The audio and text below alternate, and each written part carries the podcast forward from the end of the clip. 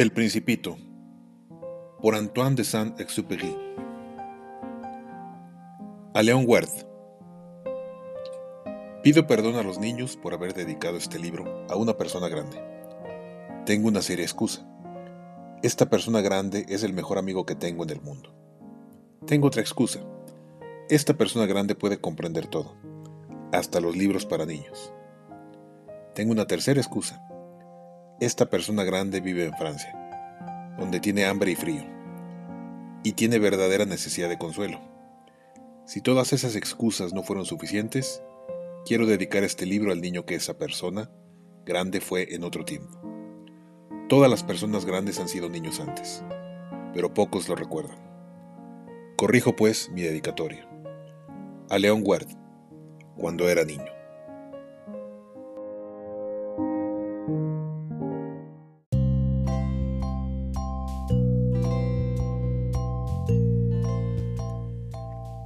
Cuando yo tenía seis años, vi una lámina magnífica en un libro sobre el bosque virgen, que se llamaba Historias vívidas. Representaba una serpiente boa que se tragaba a una fiera. He aquí la copia del dibujo. El libro decía, las serpientes boas tragan sus presas enteras sin masticarlas. Luego no pueden moverse y duermen durante los seis meses de la digestión. Reflexioné mucho entonces sobre las aventuras de la selva y a mi vez logré trazar con un lápiz de color mi primer dibujo. Mi dibujo número uno era así. Mostré mi obra maestra a las personas grandes y les pregunté si mi dibujo les asustaba.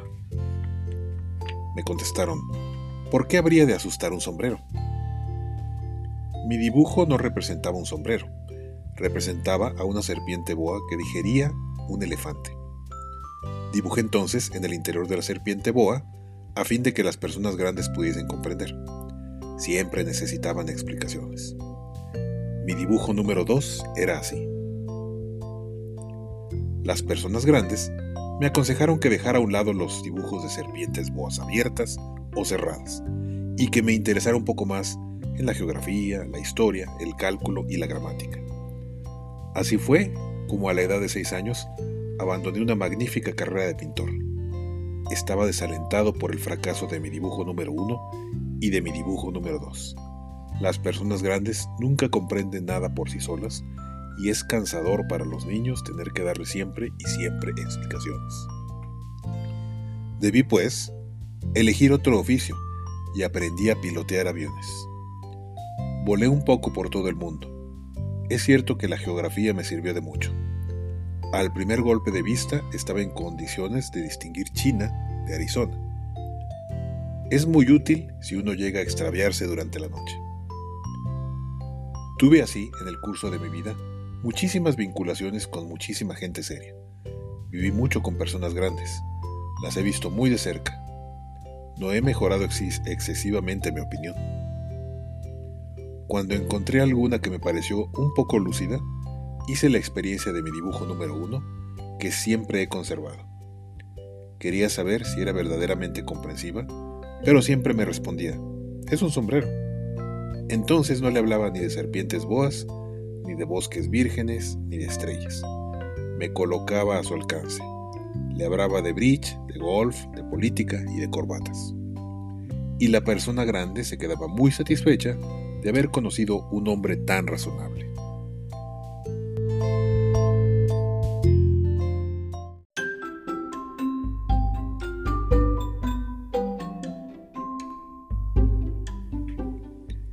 Viví así, solo, sin nadie con quien hablar verdaderamente, hasta que tuve una pane en el desierto de Sahara hace seis años. Algo se había roto en mi motor y como no tenía conmigo ni mecánico ni pasajeros, me dispuse a realizar solo una reparación difícil. Era para mí cuestión de vida o muerte. Tenía agua de beber apenas para ocho días. La primera noche dormí sobre la arena, a mil millas de toda tierra habitada. Estaba más aislado que un náufrago subí una balsa en medio del océano. Imaginaos pues mi sorpresa cuando al romper el día me despertó una extraña vocecita que decía, Por favor, dibújame un cordero. ¿Eh? dibújame un cordero. Me puse de pie de un salto, como golpeado por un rayo, y me froté los ojos. Miré bien y vi un hombrecito enteramente extraordinario, que me examinaba gravemente. He aquí el mejor retrato que más tarde logré hacer de él. Pero seguramente mi dibujo es mucho menos encantador que el modelo. No es por mi culpa.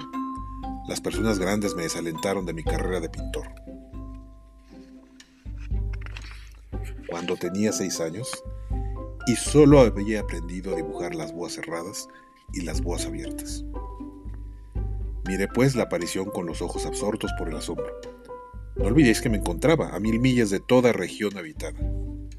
Además el hombrecito no me parecía ni extraviado ni muerto de fatiga, ni muerto de hambre, ni de sed, ni muerto de miedo. No tenía en absoluto la apariencia de un niño perdido en medio del desierto, a mil millas de toda región habitada. Cuando por fin logré hablar le dije, ¿pero qué haces aquí? Repitió muy suavemente, como si fuese una cosa muy seria. Por favor, dibújame un cordero. Cuando el misterio es demasiado impresionante, no es posible desobedecer. Por absurdo que me pareciese, a mil millas de todo lugar habitado y en peligro de muerte, sacó del bolsillo una hoja de papel y una estilográfica. Entonces, recordé que había estudiado principalmente geografía, historia, cálculo y gramática, y dije al hombrecito con un poco de mal humor. ¿Qué no sabía dibujar? Me contestó. No importa, dibújame un cordero.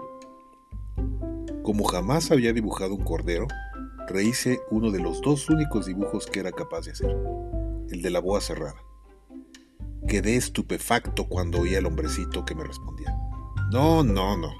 No quiero un elefante dentro de una boa. Una boa es muy peligrosa y un elefante muy embarazoso. En mi casa todo es pequeño. Necesito un cordero. Dibújame un cordero. Entonces dibujé. El hombrecito miró atento. Luego dijo, No, ese cordero está enfermo. Haz otro. Yo dibujaba. Mi amigo sonrió amablemente con indulgencia. ¿Ves?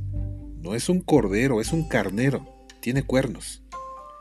Rehice pues otra vez mi dibujo, pero lo rechazó como los anteriores. Este es demasiado viejo. Quiero un cordero que viva mucho tiempo.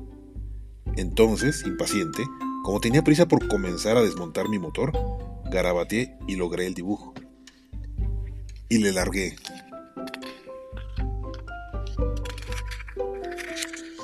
Esta es la caja. El cordero que quieres está dentro. Quedé verdaderamente sorprendido al ver iluminarse el rostro de mi joven juez. Es exactamente como lo quería.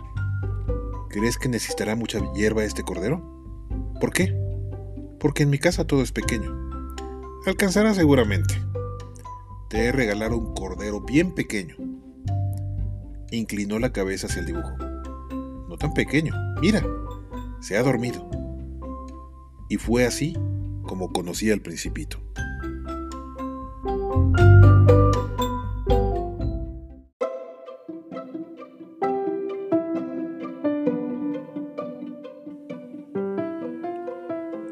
Necesité mucho tiempo para comprender de dónde venía.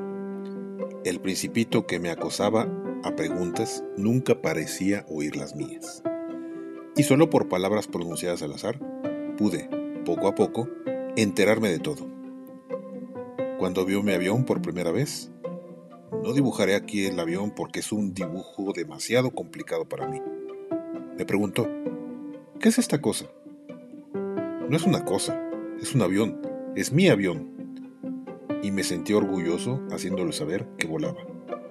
Entonces exclamó, ¿Cómo? ¿Has caído del cielo? Sí, dije modestamente. ¡Ah, qué gracioso! Y al principio soltó una magnífica carcajada que me irritó mucho. Deseo que se tomen en serio mis desgracias. Después agregó, Entonces, ¿tú también vienes del cielo? ¿De qué planeta eres? Entreví rápidamente una luz en el misterio de su presencia y pregunté bruscamente, ¿Vienes pues de otro planeta? Pero no me contestó. Meneaba la cabeza suavemente mientras miraba el avión. verdad es que en esto no puedes haber venido de muy lejos. Y se hundió en un ensueño que duró largo tiempo. Después sacó el cordero del bolsillo y se abismó en la contemplación de su tesoro. Imaginaos cuánto pudo haberme intrigado esa semiconfidencia sobre los otros planetas. Me esforcé por saber algo más. ¿De dónde vienes, hombrecito? ¿Dónde queda tu casa? ¿A dónde quieres que lleve a mi cordero? Después de meditar en silencio respondió, me gusta la caja que me has regalado porque de noche le servirá de casa. Seguramente, y si eres amable, tendré también una cuerda para atarlo durante el día y una estaca. La proposición pareció disgustar al principito. ¿Atarlo? ¿Qué idea tan rara? Pero si no lo ata se irá a cualquier parte y se perderá. Mi amigo tuvo un nuevo estallido de risa. ¿Pero a dónde quieres que vaya? A cualquier parte, derecho, siempre delante. Entonces el principito observó gravemente. No importa, mi casa es tan pequeña. Y con un poco de melancolía quizá, agregó, derecho, siempre adelante, de uno no se puede ir muy lejos.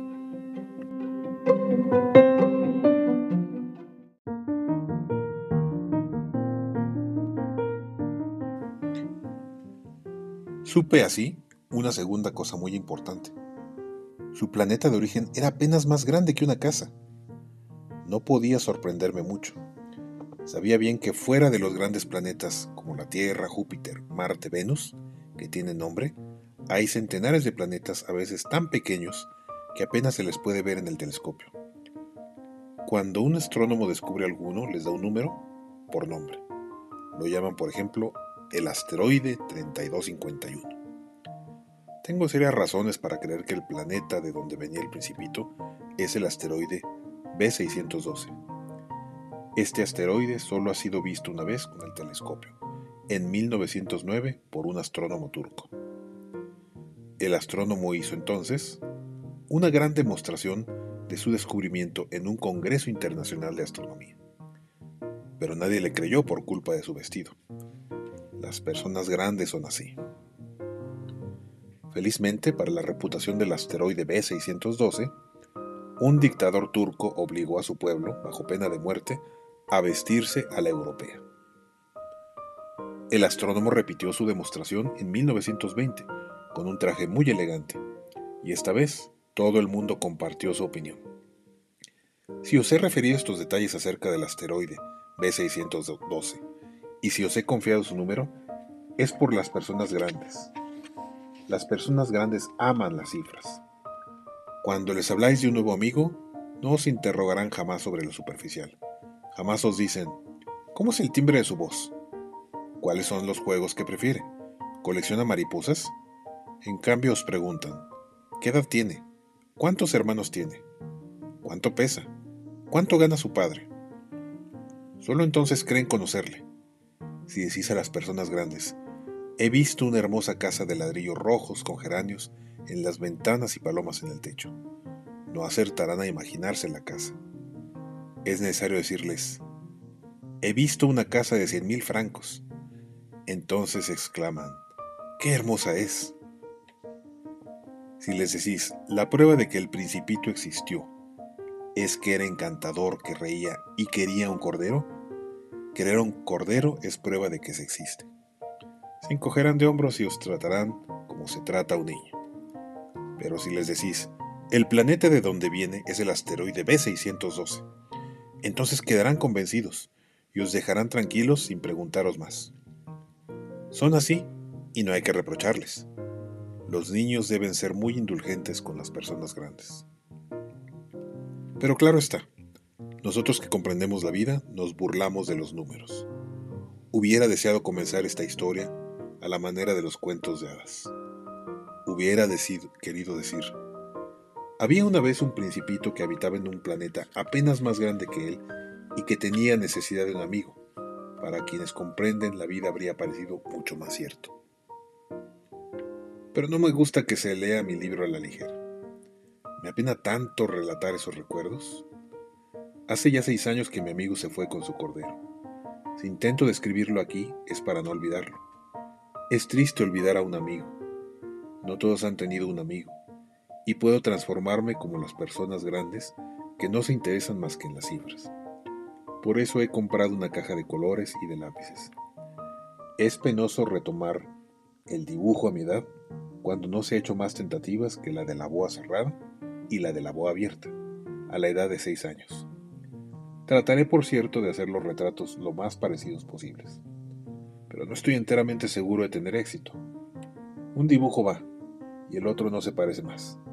Me equivoco también un poco en la talla. Aquí el principito es demasiado alto, allá es demasiado pequeño, vacilo también acerca del color de su vestido, entonces ensayo de una manera u otra. Bien que mal, he de equivocarme, en fin, sobre ciertos detalles más importantes. Pero habrá de perdonárseme. Mi hijo jamás daba explicaciones.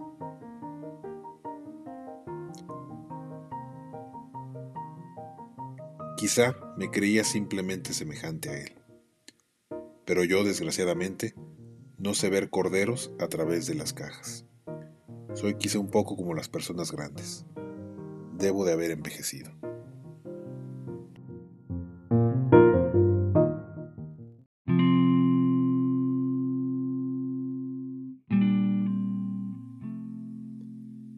Cada día sabía algo nuevo, sobre el planeta, sobre la partida, sobre el viaje. Venía lentamente al azar de las reflexiones. Al tercer día, me enteré del drama de los baobabs. Fue aún gracias al cordero, pues el principito me interrogó bruscamente, como saltado por una grave duda. Es verdad, ¿no es cierto que los corderos les gusta comer arbustos? Sí, es verdad. Ah, qué contento estoy. No comprendí por qué era tan importante que los corderos comiesen arbustos, pero el principito agregó, ¿de manera que comen también baobabs? Hice notar al principito que los baobabs no son arbustos, sino árboles grandes como iglesias y que aun si llevara con él toda una tropa de elefantes, la tropa no acabaría con un solo baobab. La idea de la tropa de elefantes hizo reír al principito. Habría que ponerlos unos sobre otros. Y observó sabiamente. Los baobabs, antes de crecer, comienzan por ser pequeños. Es cierto, pero ¿por qué quieres que tus corderos coman baobabs pequeños?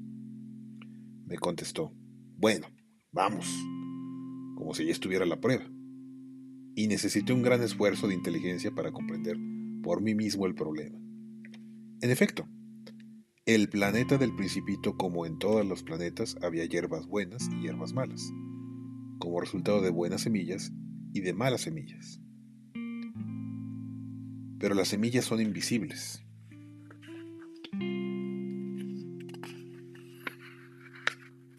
Duermen en los secretos de la tierra hasta que a una de ellas se le ocurre despertarse. Entonces se estira y tímidamente al comienzo, crece hacia el sol, una encantadora brisnilla inofensiva. Si se trata de una brisnilla de rabanito de rosal, se le puede dejar crecer como ella quiera. Pero si se trata de una planta mala, debe arrancarse la planta inmediatamente, en cuanto se ha podido reconocerla. Había, pues, semillas terribles en el planeta del principito. Eran las semillas del baobabs. El suelo del planeta estaba infestado. Y si un baobab no se arranca a tiempo, ya no es posible desembarazarse de él. Invade todo el planeta, lo perfora todo con sus raíces. Y si el planeta es demasiado pequeño, y si los baobabs son demasiado numerosos, lo harán estallar. Es cuestión de disciplina, me decía más tarde el principito. Cuando uno termina de arreglarse por la mañana, debe hacer cuidadosamente la limpieza del planeta hay que dedicarse regularmente a arrancar los baobabs en cuanto se los distingue entre los rosales, a los que se parecen mucho cuando son muy jóvenes. Es un trabajo muy aburrido, pero muy fácil. Y un día me aconsejó que me aplicara a lograr un hermoso dibujo para que entrara bien en la cabeza de los niños de mi tierra. Si algún día viajan, me decía, podrá serles útil. A veces no hay inconveniente en dejar el trabajo para más tarde, pero si se trata de los baobabs, es siempre una catástrofe. Conocí un planeta habitado por un perezoso. Descuidó tres arbustos y según las indicaciones del principito, dibujé aquel planeta. No me gusta mucho adoptar tono de moralista, pero el peligro de los baobabs es tan poco conocido y los riesgos corridos por quien se extravía en un asteroide son tan importantes que por una vez salgo de mi reserva y digo, niños, cuidado con los baobabs. Para prevenir a mis amigos de un peligro que desde hace tiempo los acecha, como a mí mismo, sin conocerlo, he trabajado tanto en este dibujo. La lección de hoy es digna de tenerse en cuenta. Quizá os preguntaréis, ¿por qué no hay en este libro otros dibujos tan grandiosos como el dibujo de los baobabs? La respuesta es bien simple. He intentado hacerlos pero sin éxito. Cuando dibujé los baobabs me impulsó el sentido de la urgencia.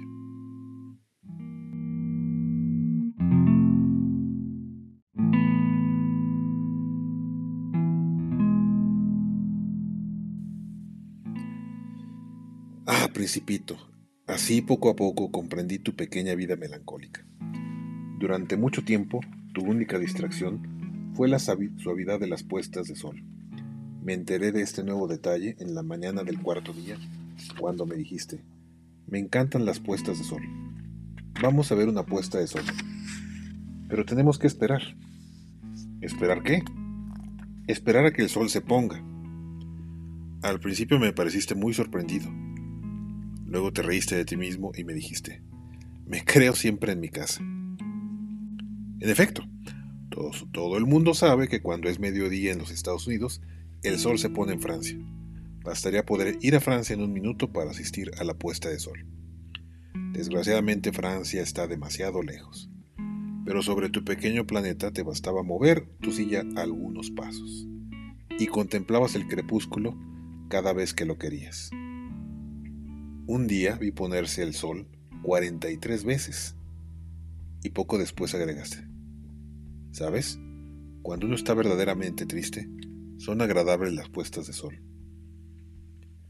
¿Estabas, pues, verdaderamente triste el día de las 43 veces? El principito no respondió.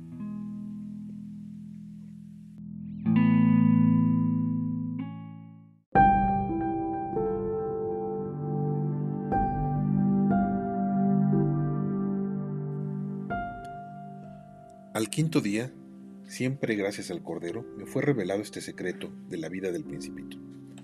Me preguntó bruscamente y sin preámbulos, como fruto de un problema largo tiempo meditado en silencio. Si un cordero come arbustos, ¿come también flores?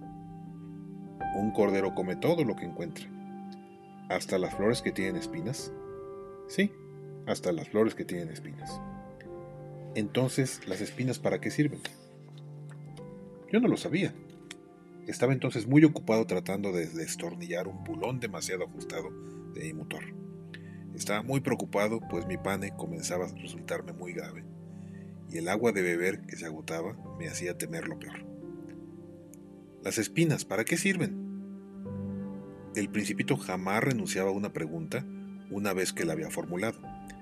Yo estaba irritado por mi bulón y respondí cualquier cosa.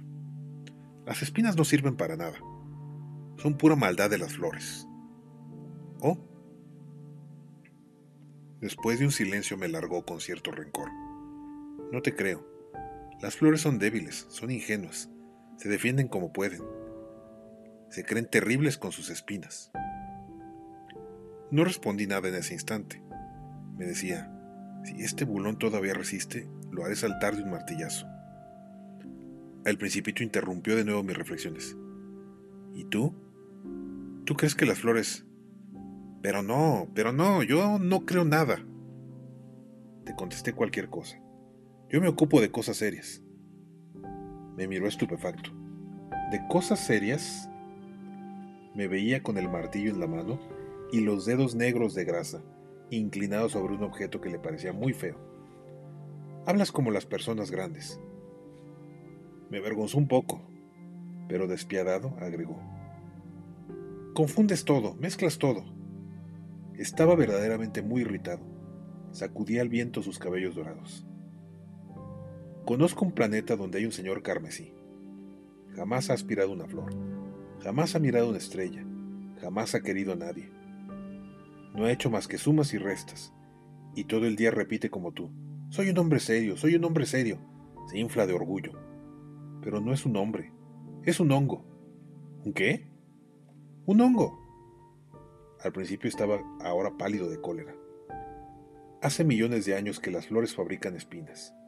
Hace millones de años que los corderos comen igualmente las flores.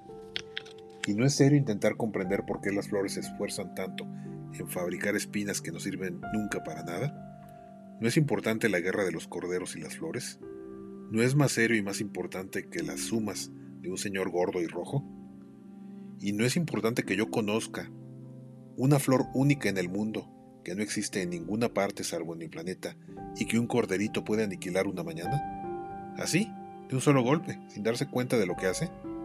¿Eso no es importante? Enrojeció y agregó, si alguien ama una flor, de la que no existe más que un ejemplar entre los millones y millones de estrellas, es bastante para que sea feliz cuando mira las estrellas. dice, mi flor está ahí, en alguna parte, y si el cordero come la flor, para él es como si bruscamente todas las estrellas se apagaran. ¿Y esto no es importante? No pudo decir nada más. Estalló bruscamente en sollozos. La noche había caído. Yo había dejado mis herramientas. No me importaba ni el martillo, ni el bulón, ni la sed, ni la muerte. En una estrella, en el planeta, el mío, la Tierra, había un principito que necesitaba consuelo. Lo tomé en mis brazos, lo acuné. Le dije, la flor que amas no corre peligro. Dibujaré un bozal para tu cordero.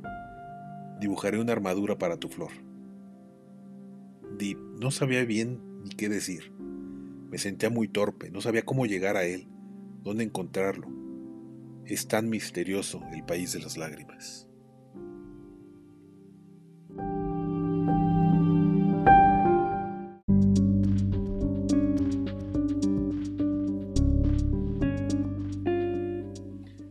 Aprendí bien pronto a conocer mejor a esa flor.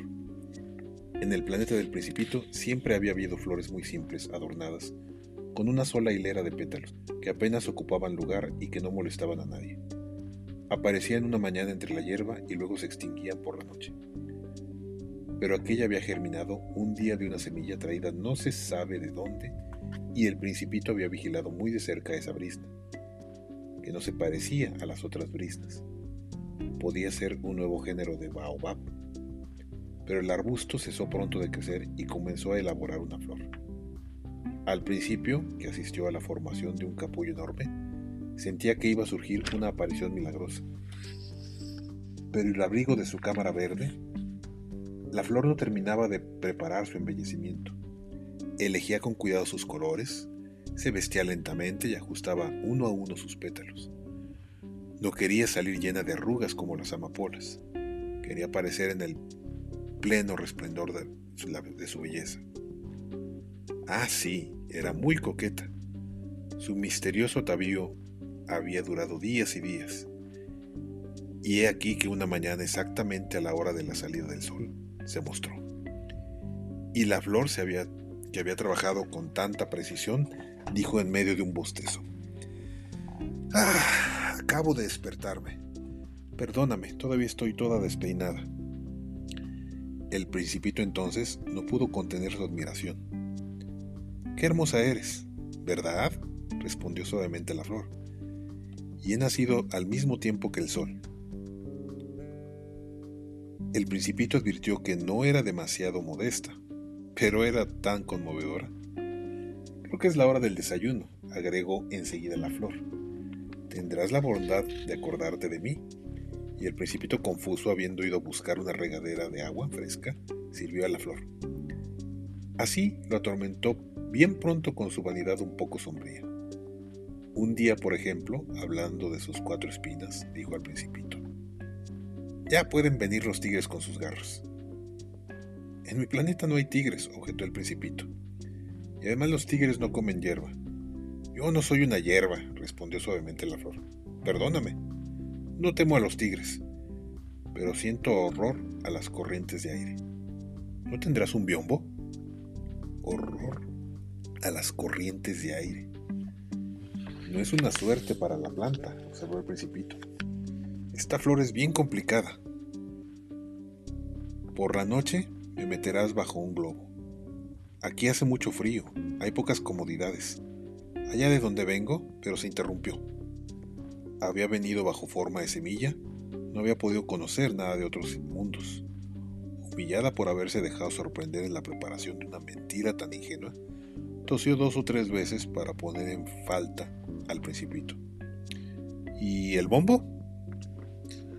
Lo iba a buscar, pero como me estabas hablando, entonces la flor forzó la tos para infligirle aún así remordimientos. De este modo el principito, a pesar de la buena voluntad de su amor, pronto dudó de ella. Había tomado en serio palabras sin importancia y se sentía muy desgraciado. No debía haberle escuchado, me confió un día. Nunca hay que escuchar a las flores, hay que mirarlas y aspirar su aroma. La mía perfumaba mi planeta, pero yo no podía gozar con ello. La historia de las garras que tanto me había fastidiado debe de haberme enternecido. Y me confió aún. No supe comprender nada entonces. Debía haberla juzgado por sus actos y no por sus palabras. Me perfumaba y me iluminaba. No debía haber huido jamás.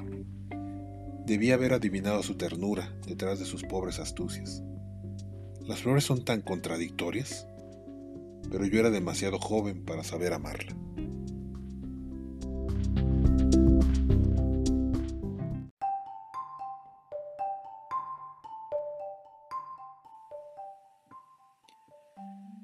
Creo que, para su evasión, aprovechó una migración de pájaros silvestres. La mañana de la partida puso bien en orden su planeta. Desollinó cuidadosamente los volcanes en actividad. Poseía dos volcanes en actividad. Era muy cómodo para calentar el desayuno de la mañana. Poseía también un volcán extinguido. Pero, como decía el principito, no se sabe nunca. Desollinó pues igualmente el volcán extinguido. Si se desollinan bien los volcanes, arden suave y regularmente, sin erupciones. Las erupciones volcánicas son como el fuego de las chimeneas. Evidentemente, en nuestra Tierra, somos demasiado pequeños para desollinar nuestros volcanes. Por eso nos causan tantos disgustos. El principito arrancó también con un poco de melancolía los últimos brotes de baobabs. Creía que no iba a volver a ver jamás. jamás pero todos estos trabajos cotidianos le parecieron extremadamente agradables esa mañana, y en cuanto regó por última vez a la flor, se dispuso a ponerla al abrigo de su globo. Descubrió que tenía deseos de llorar. Adiós, dijo la flor, pero la flor no le contestó. Adiós, repitió. La flor tosió, pero no por el resfrío. He sido tonta, le dijo por fin. Te pido perdón. Procura ser feliz. Quedó sorprendido por la ausencia de reproches. Permaneció ahí desconcertado con el globo en la mano. No comprendía esa calma mansedumbre. Pero sí, te quiero, le dijo la flor. No has sabido nada por mi culpa. No tiene importancia, pero has sido tan tonto como yo. Procura ser feliz. Deja el globo en paz, no lo quiero más. Pero el viento, no estoy tan resfriada como para el aire fresca de la noche me hará bien. Soy una flor. Pero los animales, es preciso que soporte dos o tres orugas si quiero conocer a las mariposas. Parece que es tan hermoso. Si no, ¿quién habrá de visitarme? Tú estarás lejos. En cuanto a los animales grandes, no les temo. Tengo mis garras. Y mostró ingenuamente sus cuatro espinas. Después agregó, No te detengas más, es molesto. Has decidido partir. Vete. Pues no quería que la viese llorar. Era una flor tan orgullosa.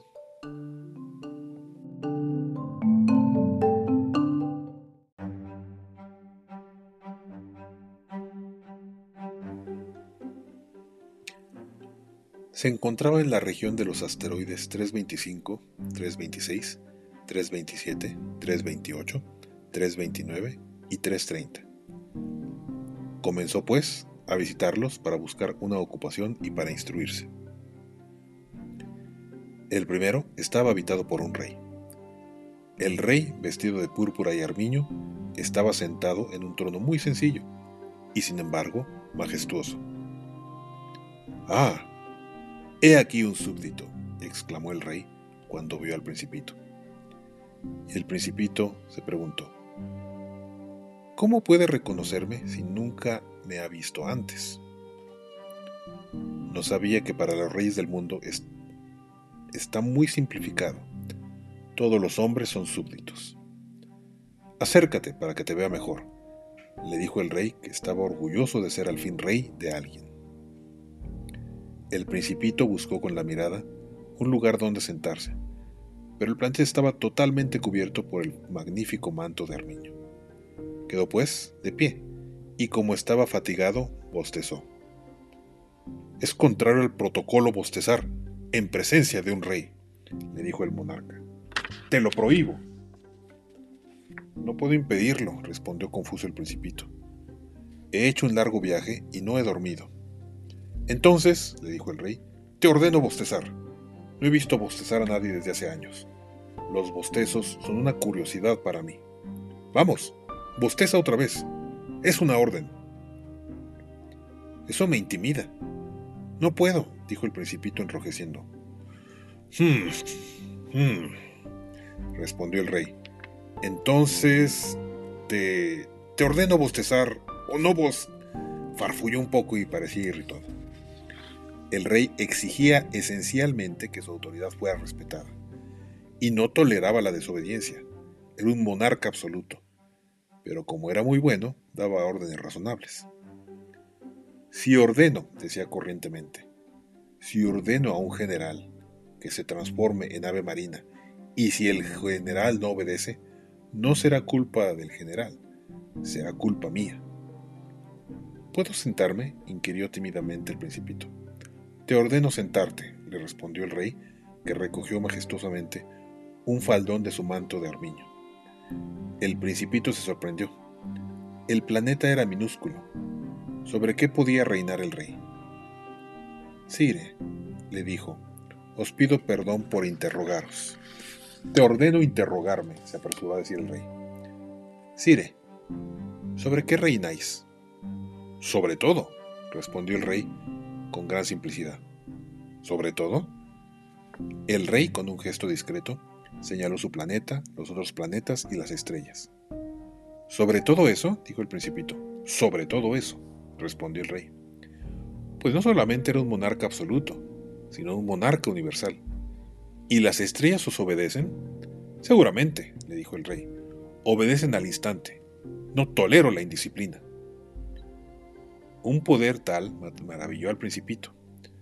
Si él hubiera detentado, habría podido asistir no a cuarenta y cuatro, sino a setenta y dos, y aún a cien, o aún a doscientas puestas de sol en el mismo día, sin necesidad de mover jamás la silla y como se sentía un poco triste por el recuerdo de su pequeño planeta abandonado, se atrevió a solicitar una gracia al rey.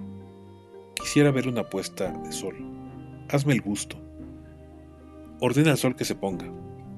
Si ordeno a un general que vuele de flor en flor como una mariposa, o que escriba una tragedia, o que se transforme en ave marina, y si el general no ejecuta la orden recibida, ¿quién, él o yo, estaría en falta? Vos dijo firmemente el principito. Exacto. Hay que exigir a cada uno lo que cada uno puede hacer, replicó el rey. La autoridad reposa en primer término sobre la razón. Si ordenas a tu pueblo que vaya a arrojarse al mar, hará una revolución. Tengo derecho a exigir obediencia, porque mis órdenes son razonables. ¿Y mi puesta de sol? respondió el principito, que jamás había olvidado una pregunta una vez que la había formulado. Tendrás tu puesta de sol, lo exigiré, pero esperaré, con mi ciencia de gobernante, a que las condiciones sean favorables. ¿Cuándo serán favorables las condiciones? preguntó el principito.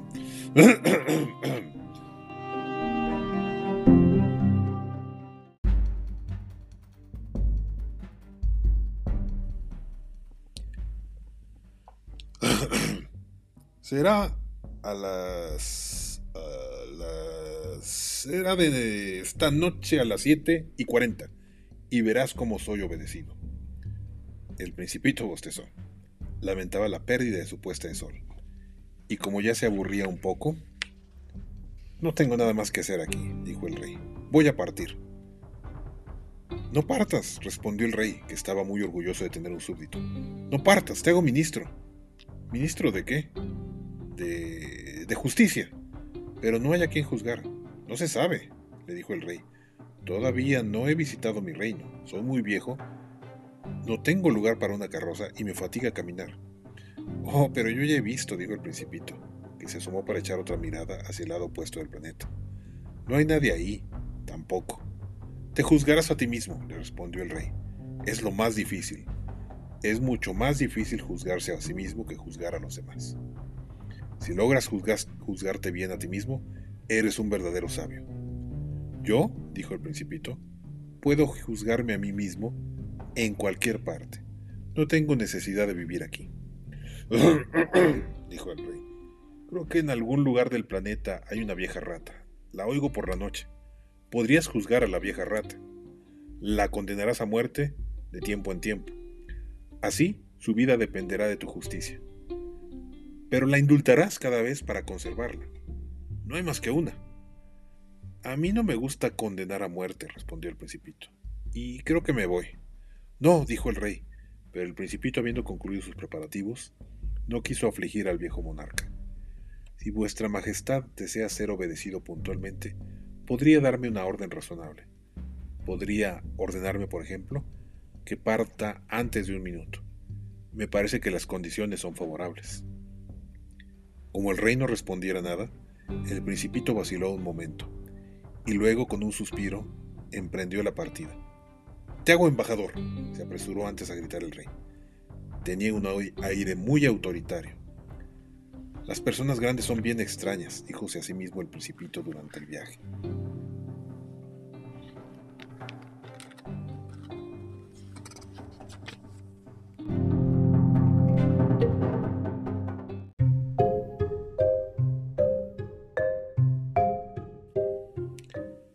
El segundo planeta estaba habitado por un vanidoso. ¡Ah! He aquí la vista de un admirador, exclamó desde lejos el vanidoso. No bien vio al principito. Pues para los vanidosos, los otros hombres son admiradores. Buenos días, dijo el principito. ¿Qué sombrero tan raro tienes? Es para saludar, le respondió el vanidoso. Es para saludar cuando me aclaman. Eh, desgraciadamente nunca pasa nadie por aquí. ¿Así? dijo el principito sin comprender. Golpea tus manos una contra otra, aconsejó el vanidoso. El principito golpeó sus manos una contra otra. El vanidoso saludó modestamente, levantando el sombrero. Esto es más divertido que la visita al rey, se dijo para sí el principito, y volvió a golpear sus manos una contra otra. El vanidoso volvió a saludar, levantando el sombrero. Después de cinco minutos de ejercicio, el principito se cansó de la monotonía del juego. ¿Y qué hay que hacer para que el sombrero caiga? preguntó. Pero el vanidoso no lo oyó. Los vanidosos no oyen sino las alabanzas. ¿Me admiras mucho verdaderamente? preguntó al principito. ¿Qué significa admirar? Admirar significa reconocer que soy el hombre más hermoso, mejor vestido, más rico y más inteligente del planeta. Pero si eres la única persona en el planeta, hazme el placer, admírame lo mismo. Eh, te admiro, dijo el principito encogiéndose de hombros. Pero, ¿por qué puede interesarte que te admire? Y el principito se fue. Las personas grandes son decididamente muy extrañas, se dijo simplemente a sí mismo durante el viaje.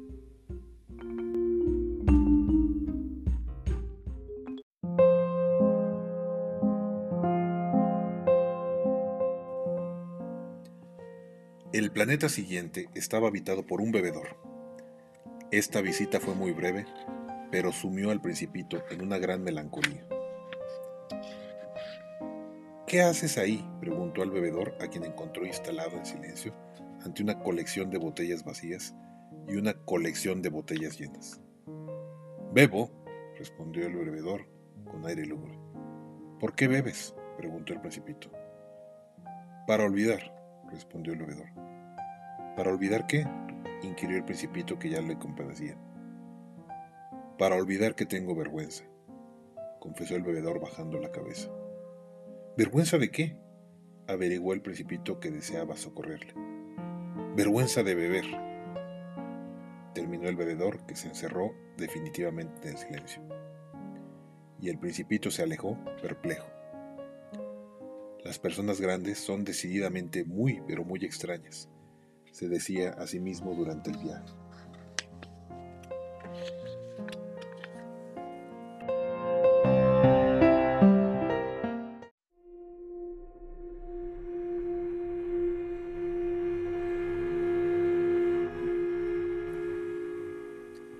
El cuarto planeta era del hombre de negocios. El hombre estaba tan ocupado que ni siquiera levantó la cabeza cuando llegó al principito. Buenos días, le dijo este. Su cigarrillo está apagado. Tres y dos son cinco, cinco y siete doce, doce y tres quince. Buenos días. Quince y siete veintidós, veintidós y seis veintiocho. No tengo tiempo para volver a encenderlo. Veintiséis y cinco, treinta y uno. Uf, un total pues de 501.622.731. ¿500 millones de qué? Ah, está siempre ahí. 501 millones de... Ya no sé, tengo tanto trabajo. Yo soy serio, no me divierto con tonterías. 2 y 5, 7. ¿500 millones de qué? repitió el principito, que nunca en su vida había renunciado a una pregunta, una vez que la había formulado. El hombre de negocios levantó la cabeza. En los 54 años que habito este planeta, solo he sido molestado tres veces. La primera fue hace 22 años por un abejarro que cayó, 10 sabe de dónde. Produjo un ruido espantoso y cometí cuatro errores en una suma. La segunda fue hace 11 años por un ataque de reumatismo. Me hace falta ejercicio. No tengo tiempo para moverme. Yo soy serio. La tercera vez, él aquí. Decía pues, 501 millones... ¿Millones de qué? El hombre de negocios comprendió que no había esperanza de paz. Millones de esas cositas que se ven a veces en el cielo. ¿Moscas? Pero no, cositas que brillan. ¿Abejas? Pero no, cositas doradas que hacen desvariar a los holgazanes. Pero yo soy serio, no tengo tiempo para desvariar. Ah, estrellas. Eso es, estrellas. ¿Y qué haces tú con 500 millones de estrellas? 501.622.731. Y yo soy serio, soy preciso. ¿Y qué haces con esas estrellas? ¿Qué hago? Sí, nada, las poseo. ¿Posees las estrellas? Sí. Pero he visto un rey que...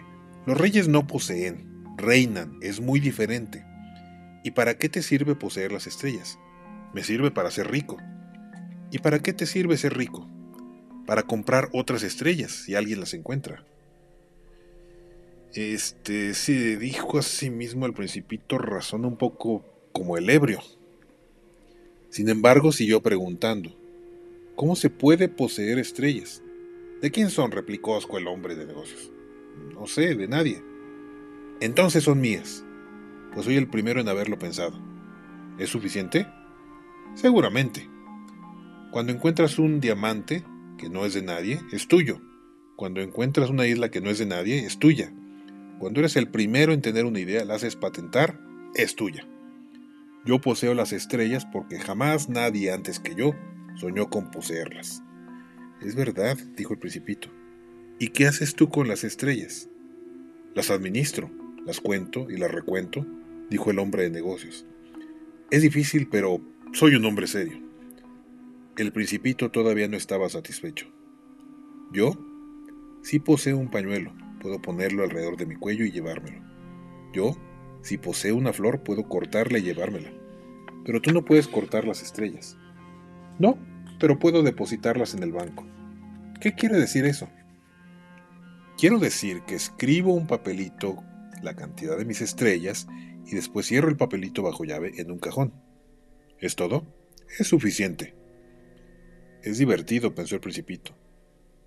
Es bastante poético, pero no es muy serio. Al principio tenía sobre las cosas serias ideas muy diferentes de las ideas de las personas grandes. Yo, dijo aún, poseo una flor que riego todos los días. Poseo tres volcanes que desollino todas las semanas, pues desollino también el que estaba extinguido. No se sabe nunca. Es útil para mis volcanes y es útil para mi flor que yo los posea. Pero tú no eres útil a las estrellas. El hombre de los negocios abrió la boca, pero no encontró respuesta y el principito se fue. Decididamente, las personas grandes son enteramente extraordinarias, se dijo simplemente a sí mismo durante el viaje.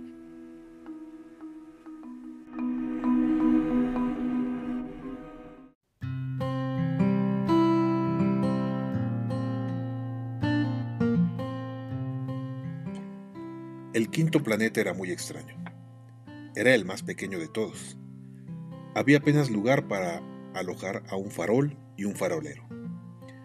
El principito no lograba explicarse para qué podían servir en algún lugar del cielo, en un planeta casi sin, casa ni población, un farol y un farolero. Sin embargo, se dijo a sí mismo, tal vez este, este hombre es absurdo, sin embargo, es menos absurdo que el rey, que el vanidoso, que el hombre de negocios y que el bebedor. Por lo menos su trabajo tiene sentido. Cuando enciende el farol es como si hicieran hacer una estrella más o una flor. Cuando apaga el farol hace dormir a la flor o a la estrella. Es una ocupación muy linda. Es verdaderamente útil porque es linda. Cuando llegó al planeta, saludó respetuosamente al farolero. Buenos días. ¿Por qué acabas de apagar el farolero? Es la consigna, respondió el farolero. Buenos días. ¿Qué es la consigna? Apagar el farol. Buenas noches. Y volvió a encenderlo. ¿Pero por qué acabas de encenderlo? Es la consigna, respondió el farolero. No comprendo, dijo el principito. No hay que comprender, dijo el farolero. La consigna es la consigna. Buenos días. Y apagó el farol. Luego se enjugó la frente con un pañuelo a cuatro rojos. Tengo un oficio terrible. Antes era razonable, apagaba por la mañana y encendía por la noche. Tenía el resto del día para descansar y el resto de la noche para dormir. Y después de esa época, la consigna cambió. La consigna no ha cambiado, dijo el farolero. Ahí está el drama. De año en año el planeta gira más rápido y la consigna no ha cambiado. Entonces, dijo el principito, entonces, ahora que doy una vuelta por minuto, no tengo un segundo de descanso. Enciendo y apago una vez por minuto. Qué raro, en tu planeta los días duran un minuto. No es raro en absoluto, dijo el farolero. Hace ya un mes que estamos hablando juntos. ¿Un mes? Sí, 30 minutos, 30 días, buenas noches, y volvió a encender el farol. El principito lo miró y le gustó el farolero que era tan fiel a su consigna. Recordó las puestas de sol que él mismo había perseguido en otro tiempo, moviendo su silla. Quiso ayudar a su amigo. ¿Sabes? Conozco un medio para que descanses cuando quieras. Siempre quiero, dijo el farolero. Pues se puede ser a la vez fiel y perezoso. El principito prosiguió. Tu planeta es tan pequeño que puedes recorrerlo en tres zancadas. No tienes más que caminar bastante lentamente para quedar siempre al sol. Y cuando quieras descansar, caminarás. Y el día durará tanto tiempo como quieras. Con eso no adelanto gran cosa, dijo el farolero. Lo que me gusta en la vida es dormir. Es no tener suerte, dijo el principito. Es no tener suerte, dijo el farolero. Buenos días. Y apagó el farol. Este, se dijo el principito mientras proseguía su viaje hacia más lejos, este sería despreciado por todos los otros, por el rey, por el vanidoso, por el bebedor, por el hombre de negocios. Sin embargo, es el único que no me parece ridículo, quizá porque se ocupa de una cosa ajena a sí mismo. Suspiró nostálgico y se dijo aún, este es el único de quien pude haberme hecho amigo, pero su planeta es verdaderamente demasiado pequeño, no hay lugar para dos. El principito no usaba confesarse que añoraba ese bendito planeta, sobre todo por las 1440 puestas de sol, cada 24 horas.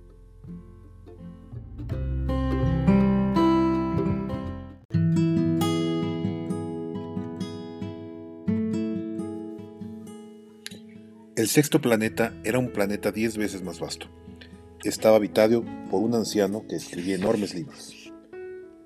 Toma, he aquí un explorador, exclamó cuando vio al principito.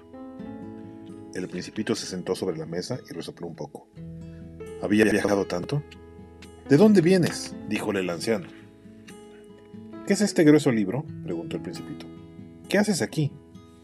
Soy geógrafo, dijo el anciano. ¿Qué es un geógrafo? Es un sabio que conoce dónde se encuentran los mares, los ríos, las ciudades, las montañas y los desiertos. Es bien interesante, dijo el principito. Por fin, un verdadero oficio. Y echó una mirada a su alrededor sobre el planeta del geógrafo. Todavía no había visto un planeta tan majestuoso. Es muy bello vuestro planeta. ¿Tiene océanos? No puedo saberlo, dijo el geógrafo. Ah, el principito estaba decepcionado. ¿Y montañas? No puedo saberlo, dijo el geógrafo. ¿Y ciudades, y ríos, y desiertos? Tampoco puedo saberlo, dijo el geógrafo. Pero eres geógrafo. Es cierto, dijo el geógrafo, pero no soy explorador. Carezco absolutamente de exploradores. No es el geógrafo quien debe hacer el cómputo de las ciudades, de los ríos, de las montañas, de los mares, de los océanos y de los desiertos. El geógrafo es demasiado importante para ambular. No debe dejar su despacho, pero recibe ahí a los exploradores. Les interroga y toma nota de sus observaciones y si las observaciones de alguno le parecen interesantes, el geógrafo hace levantar una encuesta acerca de la moralidad del explorador. ¿Por qué? Porque un explorador que mintiera produciría catástrofes en los libros de geografía, y también un explorador que bebiera demasiado. ¿Por qué? preguntó el principito. Porque los ebrios ven doble. Entonces el geógrafo señalaría dos montanas donde no hay más que una sola. Conozco a alguien, dijo el principito, que sería un mal explorador. Es posible. Por tanto, cuando la moralidad del explorador parece aceptable, se hace una encuesta acerca de su descubrimiento. ¿Se va a ver? No, es demasiado complicado. Pero se exige al explorador que presente pruebas. Si se trata, por ejemplo, del descubrimiento de una gran montaña, se le exige que traiga grandes piedras. El geógrafo se emocionó súbitamente. Pero tú, tú vienes de lejos, eres explorador. ¿Vas a describirme tu planeta? Y el geógrafo, habiendo abierto su registro, afinó la punta del lápiz. Los relatos de los exploradores se anotan con lápiz al principio. Para anotarlos con tinta se espera que el explorador haya suministrado pruebas. Eh, ¿Decías? interrogó el geógrafo. Oh, mi planeta, dijo el principito, no es muy interesante, es muy pequeño. Tengo tres volcanes, dos volcanes en actividad y un volcán extinguido. Pero no se sabe nunca. No se sabe nunca, dijo el geógrafo. Tengo también una flor. No anotamos flores, dijo el geógrafo. ¿Por qué? Es lo más lindo. Pero las flores son efímeras. ¿Qué significa efímera? Las geografías, dijo el geógrafo, son los libros más valiosos de todos los libros. Nunca pasan de moda. Es muy raro que una montaña cambie de lugar, pero muy raro que un océano pierda su agua. Escribimos cosas eternas. Pero los volcanes extinguidos pueden despertarse, interrumpió el principito. ¿Qué significa efímera? Que los volcanes están extinguidos o se vayan despertando es lo mismo para nosotros, dijo el geógrafo. Lo que cuenta para nosotros es la montaña. La montaña no cambia. ¿Pero qué significa efímera? repitió el principito, que en toda su vida no había renunciado a una pregunta una vez que la había formulado. Significa que está amenazado por una próxima desaparición. ¿Mi flor está amenazada por una próxima desaparición? Seguramente. Mi flor es efímera, se dijo el principito. Solo tiene cuatro espinas para defenderse contra el mundo, y la he dejado totalmente sola en mi casa. Ese fue su primer impulso de nostalgia. Pero tomó coraje. ¿Qué aconsejáis que vaya a visitar? preguntó. El planeta Tierra, le respondió el geógrafo. Tiene buena reputación. Y el principito partió pensando en su flor.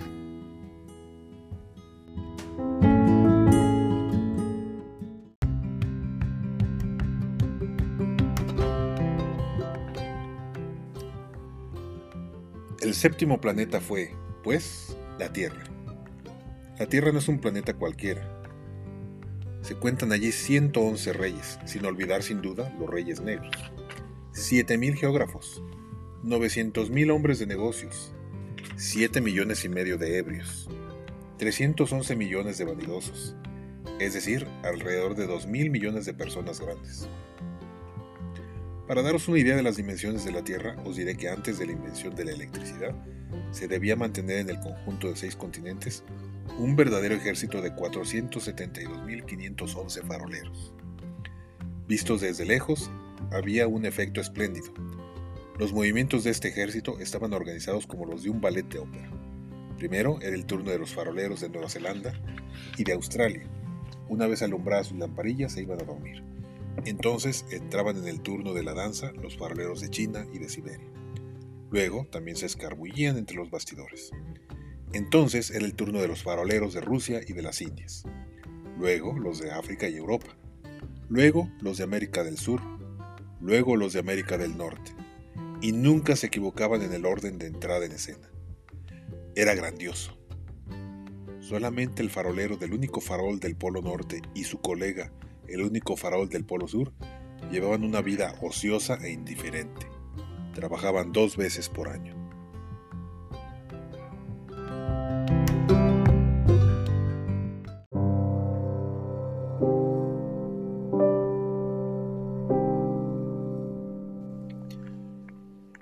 Cuando se quiere ser ingenioso, ocurre que se miente un poco. No he sido muy honesto cuando hablé de los faroleros corre el riesgo de dar una falsa idea de nuestro planeta a quienes no lo conocen. Los hombres ocupan poco lugar en la Tierra. Si los 2.000 millones de habitantes que pueblan la Tierra se tuviesen de pie y un poco apretados como en un mitin, podrían alojarse fácilmente en una plaza pública de 20 millas de largo por 20 millas de ancho. Podría amontonarse la humanidad sobre la más mínima islita del Pacífico.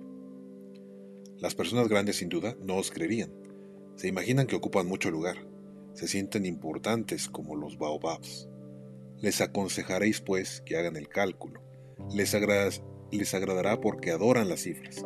Pero no perdáis el tiempo en esta penitencia. Es inútil. Tened confianza en mí.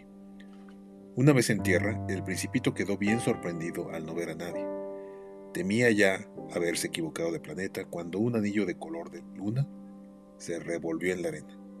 Buenas noches, dijo al azar el principito. Buenas noches, dijo la serpiente. ¿En qué planeta he caído? le preguntó el principito.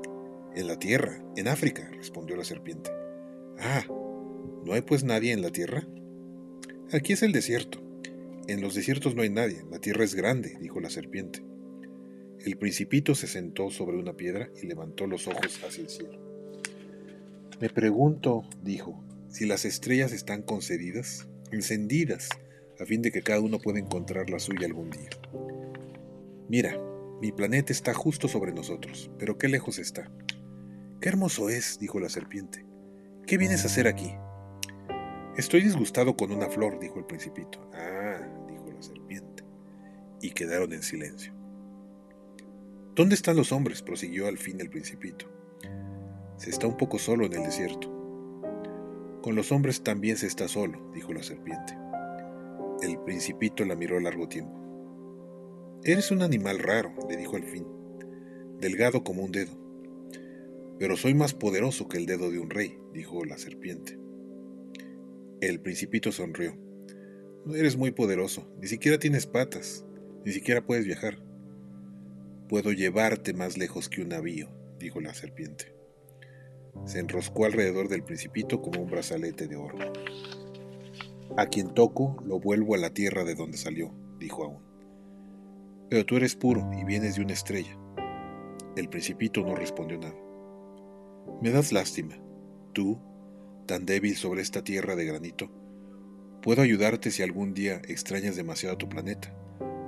Puedo... Oh, he comprendido muy bien, dijo el principito. Pero ¿por qué hablas siempre con enigmas? Yo los resuelvo todos, dijo la serpiente. Y quedaron en silencio.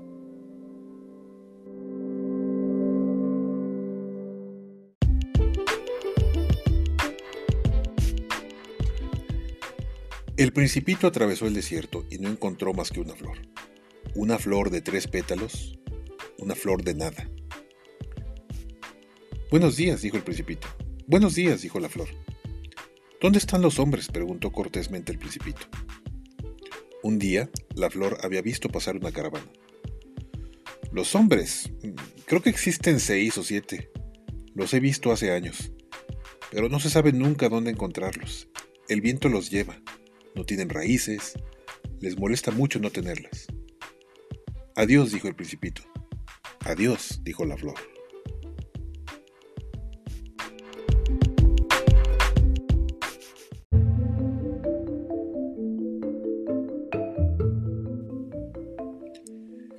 El principito subió a una alta montaña.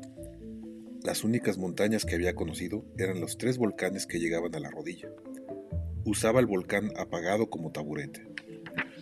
Desde una montaña alta como esta, se dijo, veré de un golpe todo el planeta y todos los hombres. Pero solo vio agujas de roca bien afiladas. Buenos días, dijo al azar. Buenos días, buenos días, buenos días, respondió el eco. ¿Quién eres? dijo el principito. ¿Quién eres? ¿Quién eres? respondió el eco. Sed amigos míos, estoy solo, dijo el principito. Estoy solo, estoy solo, estoy solo, respondió el eco. Qué planeta raro, pensó entonces. Es seco, puntiagudo y salado. Y los hombres no tienen imaginación, repiten lo que se les dice. En mi casa tenía una flor. Era siempre la primera en hablar.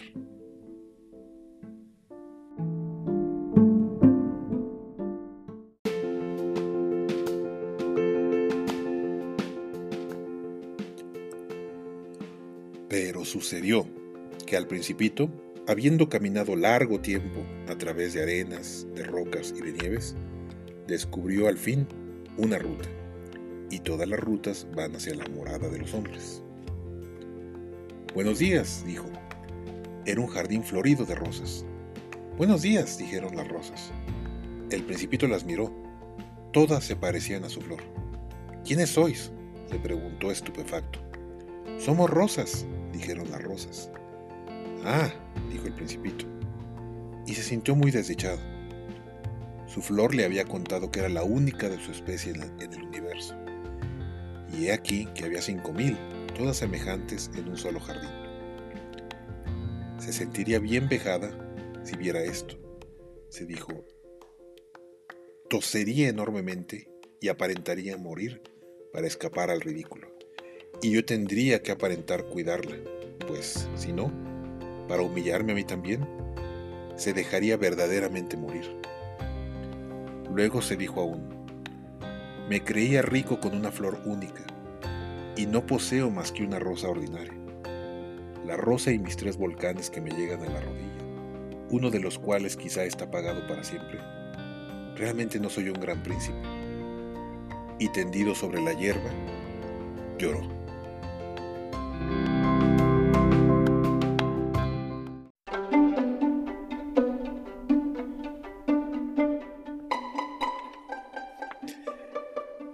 Entonces apareció el zorro. Buenos días, dijo el zorro. Buenos días, respondió cortésmente el principito, que se dio vuelta pero no vio nada. Estoy acá, dijo la voz, bajo el manzano. ¿Quién eres? dijo el principito. Eres muy lindo. Soy un zorro, dijo el zorro. Ven a jugar conmigo, le propuso el principito. Estoy tan triste. No puedo jugar contigo, dijo el zorro. No estoy domesticado.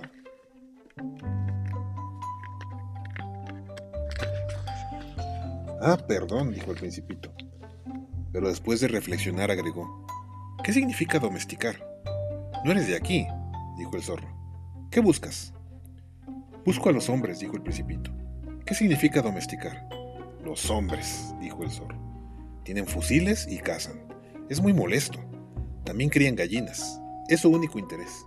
¿Buscas gallinas? No, dijo el principito. Busco amigos. ¿Qué significa domesticar? Es una cosa demasiado olvidada, dijo el zorro. Significa crear lazos. ¿Crear lazos? Sí, dijo el zorro. Para mí no eres todavía más que un muchachito semejante a cien mil muchachitos. Y no te necesito, y tú tampoco me necesitas. No soy para ti más que un zorro semejante a cien mil zorros. Pero si me domesticas, tendremos necesidad del uno del otro. Serás para mí el único en el mundo. Seré para ti único en el mundo. Empiezo a comprender, dijo el principito. Hay una flor, creo que me ha domesticado. Es posible, dijo el zorro. En la Tierra se ve toda clase de cosas. Oh, no es de la Tierra, dijo el principito. El zorro parecía muy intrigado. ¿En otro planeta? Sí. ¿Hay cazadores en ese planeta? No. Es interesante eso. ¿Y gallinas? No. Ah, no hay nada perfecto, suspiró el zorro. Pero el zorro volvió a su idea. Mi vida es monótona. Caso gallinas, los hombres me casan, todas las gallinas se parecen, todos los hombres se parecen, me aburro, pues un poco. Pero si me domesticas, mi vida se llenará de sol. Conoceré un ruido de pasos que será diferente de todos los otros. Los otros pasos me hacen esconder bajo la tierra. El tuyo me llamará fuera de la madriguera como una música. Y además, mira, ¿ves allá los campos de trigo? Yo no como pan. Para mí el trigo es inútil. Los campos de trigo no me recuerdan nada, es bien triste. Pero tú tienes cabellos color de oro. Cuando me hayas domesticado, será maravilloso. El trigo dorado será un recuerdo de ti, y amaré el ruido del viento en el trigo. El zorro cayó y miró largo tiempo al principito. Por favor, domestica, me dijo. Bien, lo quisiera, respondió el principito, pero no tengo mucho tiempo. Tengo que encontrar amigos y conocer muchas cosas. Solo se conocen las cosas que se domestican, dijo el zorro. Los hombres ya no tienen tiempo de conocer nada. Compran cosas hechas a los mercaderes.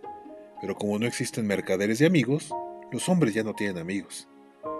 Si quieres un amigo, domestícame. ¿Qué hay que hacer? dijo el principito. Hay que ser muy paciente, respondió el zorro. Te sentarás al principio un poco lejos de mí así, en la hierba. Te miraré de reojo y no dirás nada. La palabra es fuente de malos entendidos. Pero cada día podrás sentarte un poco más cerca. Al día siguiente volvió el principito. Hubiese sido mejor venir a la misma hora, dijo el zorro. Si vienes, por ejemplo, a las cuatro de la tarde, comenzaré a ser feliz desde las tres. Cuanto más avance la hora, más feliz me sentiré. A las cuatro me sentiré agitado, inquieto, descubriré el precio de la felicidad si vienes a cualquier hora, nunca sabré a qué hora preparar mi corazón. Los ritos son necesarios. ¿Qué es un rito? dijo el principito. Es también algo demasiado olvidado, dijo el zorro. Es lo que hace que un día sea diferente de los otros días, una hora de las otras horas. Entre los cazadores, por ejemplo, hay un rito. El jueves bailan con la muchacha del pueblo. El jueves, eh, pues es un día maravilloso. Voy a pasearme hasta la viña. Si los cazadores no bailaran un día fijo, todos los días se parecerían y yo no tendría vacaciones. Así el principito domesticó al zorro, y cuando se acercó a la hora de partida, dijo el zorro, voy a llorar. Tuya es la culpa, dijo el principito. No deseaba hacerte mal, pero quisiste que te domesticara. Sí, dijo el zorro. Pero vas a llorar, dijo el principito.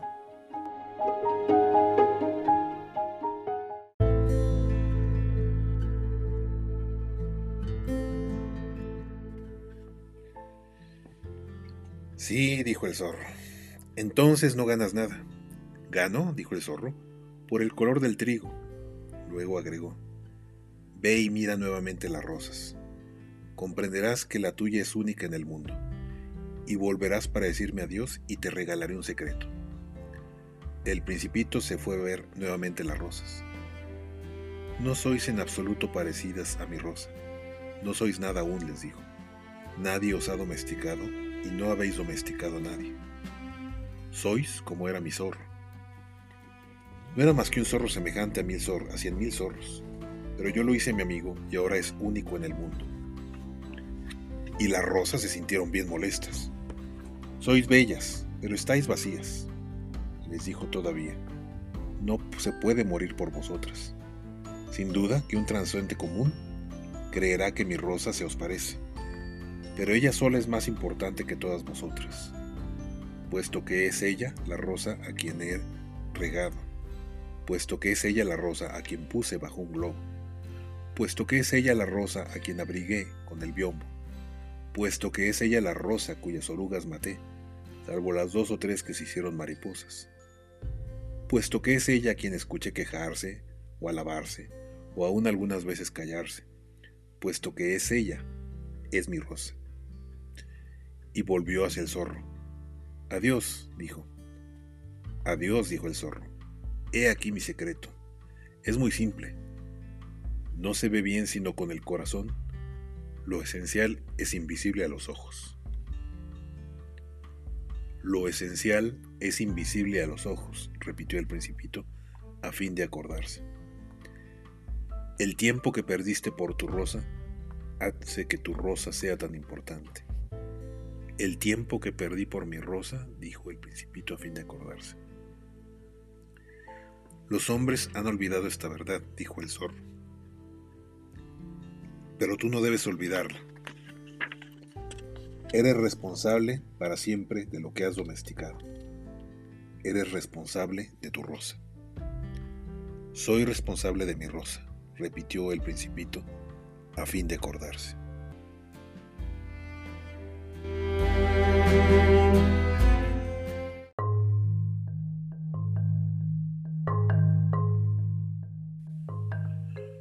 Buenos días, dijo el principito.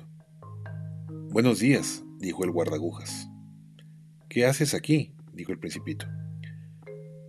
Clasifico a los viajeros por paquetes de mil, dijo el guardagujas. Despacho los trenes que los llevan tanto hacia la derecha como hacia la izquierda. Y un rápido iluminado rugiendo como el trueno hizo temblar la cabina de las agujas.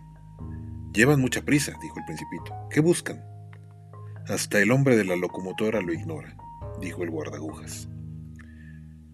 Y un segundo rápido iluminado rugió, en sentido inverso. ¿Vuelven ya? preguntó el principito. No son los mismos, dijo el guardagujas. Es un cambio. ¿No estaban contentos donde estaban?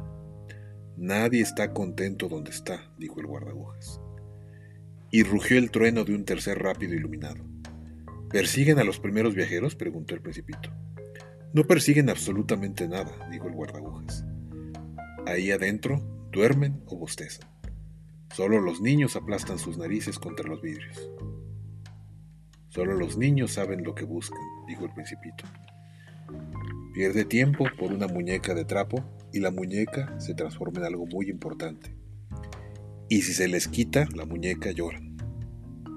Tienen suerte, dijo el guardagujas.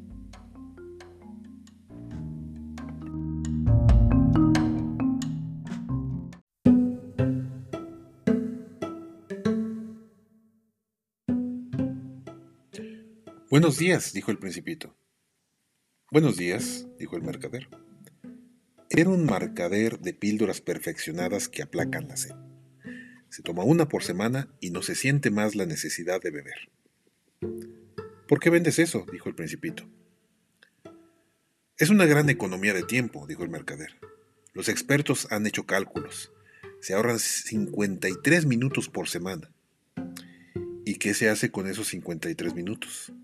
Se hace lo que se quiera. Yo, se dijo el principito, si tuviera 53 minutos para gastar, caminaría muy suavemente hacia una fuente.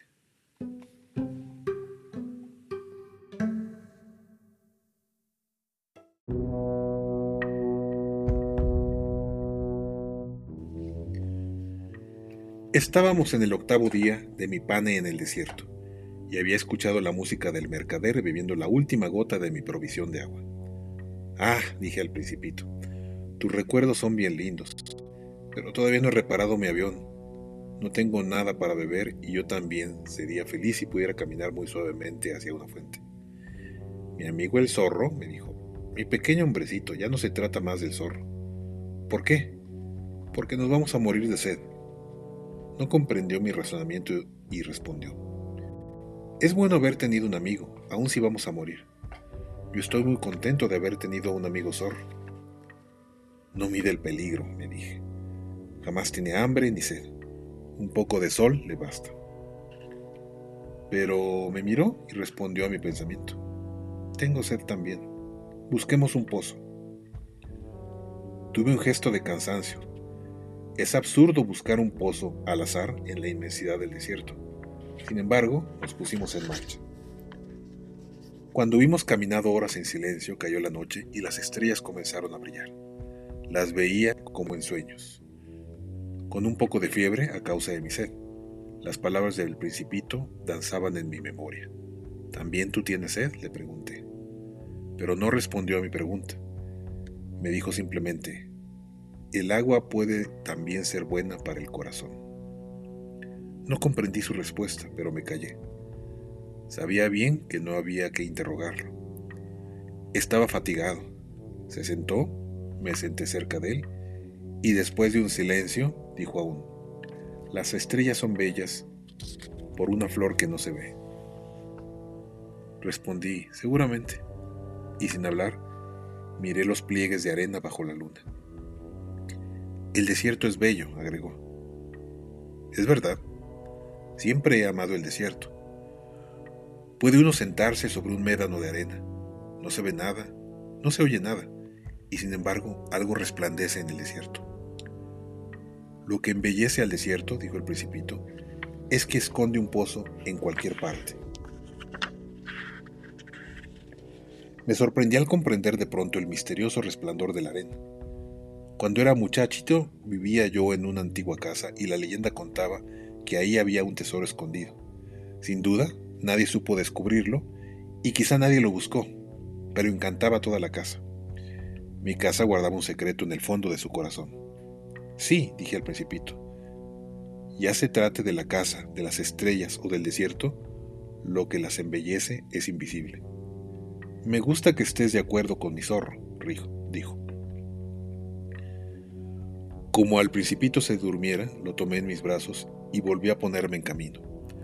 Estaba emocionado, me parecía cargar un frágil tesoro. Me parecía también que no había nada más frágil sobre la tierra. A la luz de la luna miré su frente pálida, sus ojos cerrados, sus mechones de cabello que temblaban al viento y me dije, lo que veo aquí es solo una corteza lo más importante es invisible. Como sus labios entreabiertos esbozaban una media sonrisa, me dije aún, lo que me emociona tanto en este principito dormido es su fidelidad por una flor. Es la imagen de una rosa que resplandece en él como la llama de una lámpara aun cuando duerme. Y lo sentí más frágil todavía. Es necesario proteger a las lámparas. Un golpe de viento puede apagarlas. Caminando así, descubrí el pozo al nacer el día.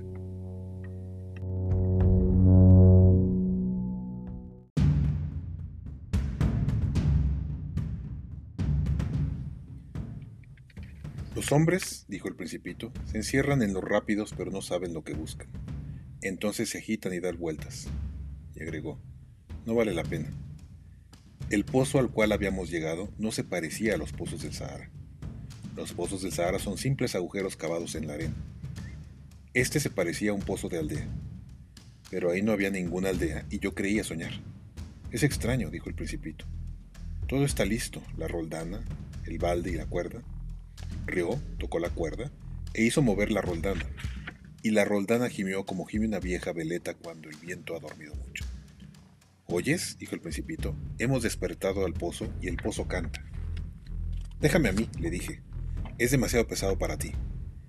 Hice lentamente el balde hasta el brocal. Lo asenté bien. En mis ojos seguía cantando la roldana y en el agua, que temblaba aún, vi temblar el sol. Tengo sed de esta agua, dijo el principito. Dame de beber. Y comprendí lo que había buscado. Levanté el balde hasta sus labios. Bebió con los ojos cerrados. Todo era bello como una fiesta. El agua no era un alimento, había nacido de la marcha bajo las estrellas, del canto de la roldana, del esfuerzo de mis brazos.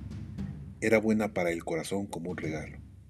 Cuando yo era pequeño, la luz del árbol de Navidad, la música de la misa de medianoche, la dulzura de las sonrisas, formaban todo el resplandor del regalo de Navidad que recibía. En tu tierra, dijo el principito, los hombres cultivan cinco mil rosas en un mismo jardín y no encuentran lo que buscan. No lo encuentran, respondí y sin embargo lo que buscan podrían encontrarse en una sola rosa o en un poco de agua. Seguramente, respondí. Y el principito agregó, pero los ojos están ciegos. Es necesario buscar con el corazón. Ya había bebido. Respiraba bien. La arena del nacer, el día, estaba de color miel. Me sentía feliz también con ese color de miel. ¿Por qué habría de apenarme? Es necesario que cumplas tu promesa, me dijo suavemente el principito, que, de nuevo, se había sentado cerca de mí. ¿Qué promesa? Tú lo sabes. Un bozal para mi cordero. Soy responsable de esa flor. Saqué del bolsillo mis, bosquejos de dibujo. El principito los vio y dijo riendo. Tus baobabs se parecen un poco a los repollos. Yo que estaba tan orgulloso de los baobabs. Tu zorro, las orejas, parecen cuernos y son demasiado largas. Y rió aún. Eres injusto, hombrecito. Yo no sabía dibujar más que las boas cerradas y las boas abiertas. Oh, está bien. Los niños saben. Dibujé, pues, un bozal y sentí el corazón oprimido cuando se lo di. Tienes proyectos que ignoro, pero no me respondió y me dijo, ¿sabes? Mi caída sobre la tierra, mañana será el aniversario. Luego, después de un silencio, dijo aún, caí muy cerca de aquí y se sonrojó. Y de nuevo, sin comprender por qué, sentí un extraño pesar. Sin embargo, se me ocurrió preguntar, entonces, ¿no te paseabas por casualidad la mañana que te conocí, hace ocho días, así solo a mil millas de todas las regiones habitadas? ¿Volvías hacia el punto de tu caída? El principito enrojeció otra vez y agregó vacilando. ¿Tal vez por el aniversario? El principito enrojeció de nuevo. Jamás respondía a las preguntas, pero cuando uno se enrojece significa sí. ¿No es cierto? Ah, le dije, temo... pero me respondió. Debes trabajar ahora. Debes volver a tu máquina. Te espero aquí. Vuelve mañana por la tarde. Pero yo no estaba muy tranquilo. Me acordaba del zorro. Y si uno se deja domesticar, corre el riesgo de llorar un poco.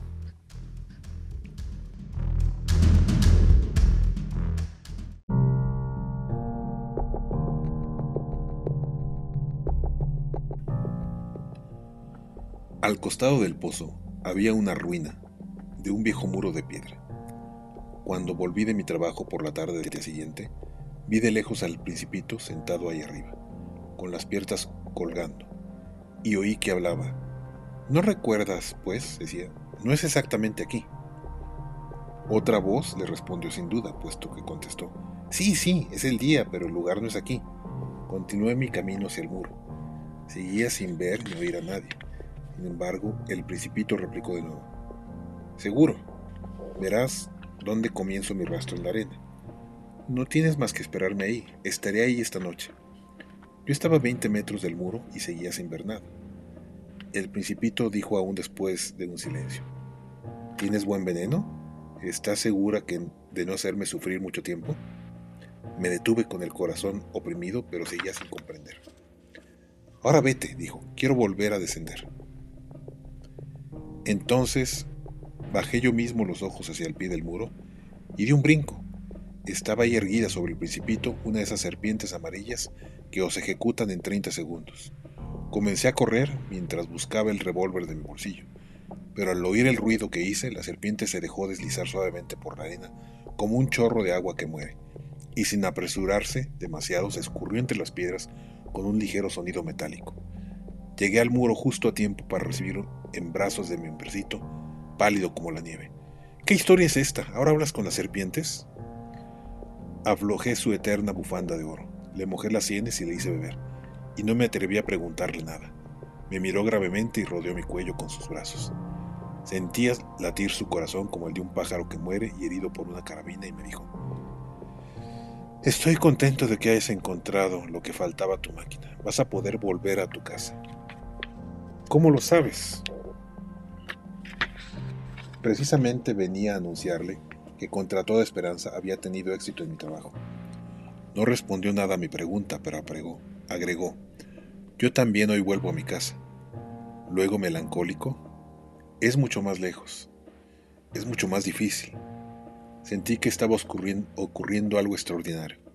Lo estreché en mis brazos como un niño y sin embargo me pareció que se escurría verticalmente hacia un abismo sin que pudiera hacer nada por retenerlo.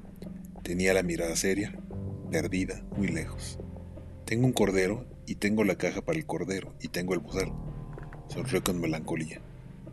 Esperé largo rato, sentí que volví a entrar en calor poco a poco. Has tenido miedo, hombrecito. Había tenido miedo sin duda, pero rió suavemente. Tendré mucho más miedo esta noche. De nuevo me sentí helado por la sensación de lo irreparable y comprendí que no soportaría la idea de no oír nunca más su risa. Era para mí como una fuente en el desierto.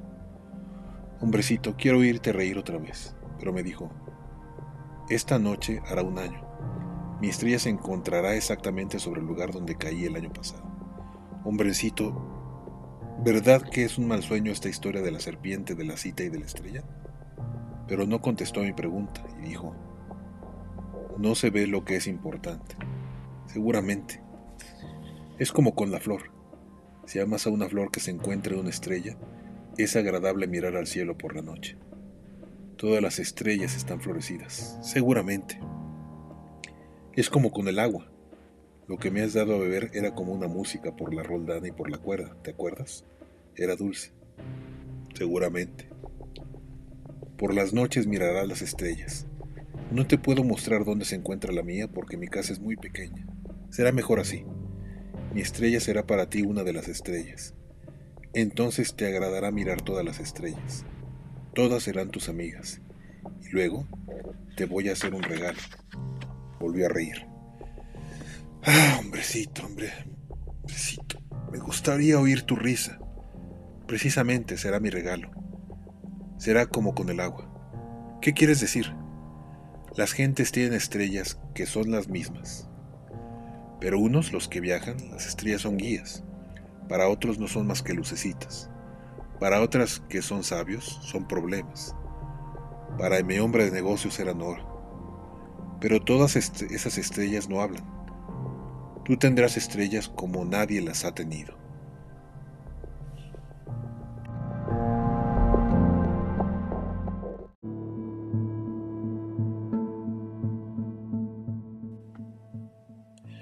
¿Qué quieres decir? Cuando mires al cielo, por la noche, como yo habitaré en una de ellas, como yo reiré en una de ellas, será para ti como si rieran todas las estrellas. Tú tendrás estrellas que saben reír. Y volvió a reír. Y cuando hayas consolado, siempre se encuentra consuelo. Estarás contento de haberme conocido. Serás siempre mi amigo, tendrás deseos de reír conmigo y abrirás a veces tu ventana, así, por placer, y tus amigos se asomarán al verte reír mirando el cielo. Entonces les dirás, si las estrellas siempre me hacen reír, y ellos te creerán loco, te habré hecho una muy mala jugada, y volvió a reír. Será como si te hubiese dado en lugar de estrellas un montón de cascabelitos que saben reír, y volvió a reír. Después se puso serio. Esta noche, ¿sabes? No vengas. No me separaré de ti. Parecerá que sufro. Parecerá un poco que me muero. ¿Es así? No vengas a verlo, no vale la pena. No me separaré de ti. Pero estaba inquieto. Te digo esto también por la serpiente. No debe morderte. Las serpientes son malas. Pueden morder por placer. No me separaré de ti. Pero algo lo tranquilizó. Es cierto que no tienen veneno en la segunda mordedura. Esa noche no lo vi ponerse en camino. Se evadió sin ruido. Cuando logré alcanzarlo, caminaba decidido con paso rápido. Y me dijo solamente, Ah, estás ahí. Me tomó la mano, pero siguió atormentándose. Has hecho mal. Vas a sufrir. Parecerá que me he muerto y no será verdad. Yo callaba. ¿Comprendes? Es demasiado lejos. No puedo llevar mi cuerpo ahí. Es demasiado pesado. Yo callaba. Pero será como una vieja corteza abandonada. No son tristes las viejas cortezas. Yo callaba. Se descorazonó un poco, pero hizo aún un esfuerzo. ¿Sabes? Será agradable. Yo también miraré las estrellas. Todas las estrellas serán pozos con una roldana enmohecida. Todas las estrellas me darán de beber. Yo callaba. ¿Será tan divertido? Tendrás 500 millones de cascabeles y tendré 500 millones de fuentes. Pero también cayó porque lloraba. Es allá. Déjame dar un paso solo. Y se sentó porque tenía miedo. Y dijo aún, ¿sabes? Mi flor, soy responsable Y es tan débil, y es tan ingenua. Tiene cuatro espinas insignificantes para protegerse contra el mundo. Me senté porque ya no podía tenerme de pie. El principito dijo, Bien, eso es todo. Vaciló aún un momento, luego se levantó, dio un paso. Yo no podía moverme. No hubo nada más que un relámpago amarillo cerca de su tobillo. Quedó inmóvil un instante, no gritó. Cayó suavemente como cae un árbol, en la arena. Ni siquiera hizo ruido.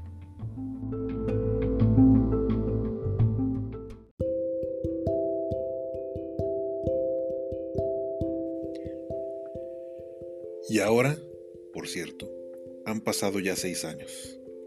Nunca había contado esta historia. Los camaradas que me encontraron se alegraron de volver a verme vivo. Estaba triste, pero les decía, es la fatiga. Ahora me he consolado un poco. Es decir, no del todo, pero sé que verdaderamente volvió a su planeta, pues al nacer el día no encontré su cuerpo, y no era un cuerpo tan pesado y por la noche me gusta oír las estrellas. Son como 500 millones de cascabeles. Pero he aquí que pasa algo extraordinario. Me olvidé de agregar la correa de cuero del bozal que dibujé para, para el principito. No había podido colocárselo nunca y me preguntó, ¿qué habrá pasado en el planeta? Quizá el cordero comió a la flor. A veces me digo, seguramente no. El principito encierra todas las noches a la flor bajo un globo de vidrio y vigila bien a su cordero. Entonces me siento feliz y todas las estrellas ríen dulcemente. A veces me digo, de vez en cuando uno se distrae y es suficiente. Una noche el principito olvidó el globo de vidrio y el cordero salió silenciosamente durante la noche. Entonces los cascabeles se convierten en lágrimas. Es un gran misterio para vosotros, que también amáis al principito, como para mí. Nada en el universo sigue siendo igual en parte, no se sabe dónde, un cordero que no conocemos, ha comido, sí o no, una rosa. Mirad al cielo, preguntad, ¿el cordero sí o no ha comido la flor? Y veréis cómo todo cambia. Y ninguna persona grande comprenderá jamás que tenga tanta importancia.